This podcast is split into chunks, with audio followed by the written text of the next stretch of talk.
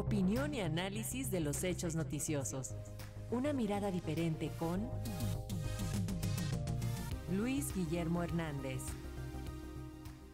Y así es, esta mañana Luis Guillermo Hernández, periodista y analista político, nos habla acerca de esta reciente alianza opositora rumbo a 2024 y el deslinde de Cuauhtémoc Cárdenas. ¿Cómo estás, Luis Guillermo? Un placer saludarte.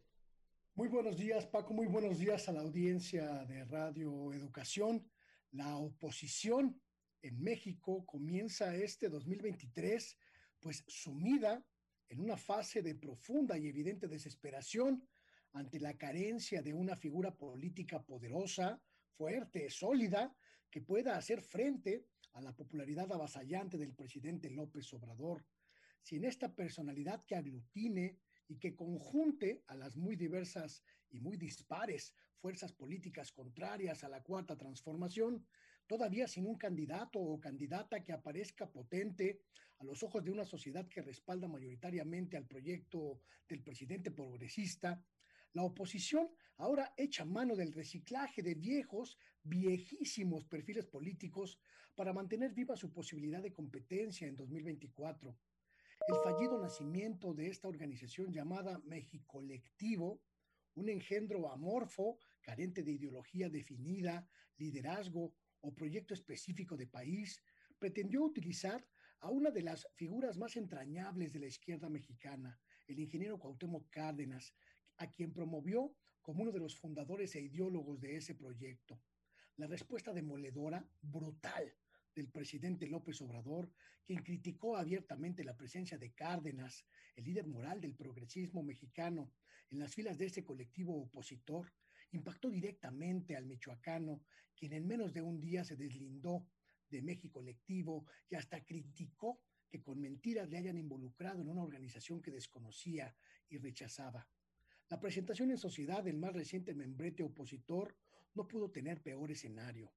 Al rechazo cardenista se sumó el repudio social de contemplar en un mismo escenario y un mismo proyecto a algunas de las figuras más perniciosas del pasado, exgobernadores de, de dudosa reputación, políticos de la vieja guardia, corresponsables del desastre de país que heredó la actual generación, cazadores de puestos de elección popular, exsecretarios de Estado desempleados, líderes sociales sin liderazgo, bueno, hasta exconvictos y personajes que hoy se encuentran sometidos todavía a procesos penales y en libertad condicional.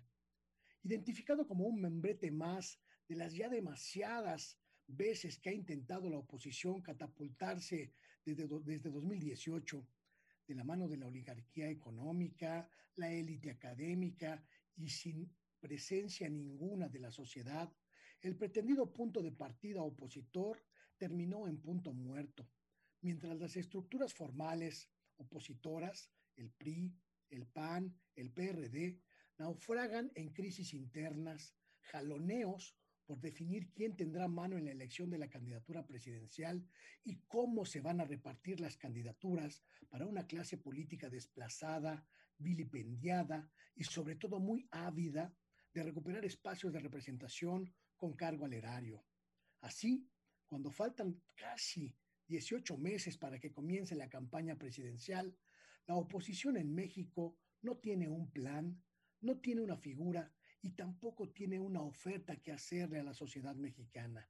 Y ese, ese es un escenario de catástrofe para ellos, a quienes se les acaba el tiempo.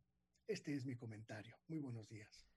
Gracias por el mismo, Luis Guillermo. Vamos a estar pendiente de lo que ocurre y seguiremos el debate contigo en las redes sociales. Un abrazo, gracias. Hasta pronto. Muy buenos días a todas y a todos. Buen día.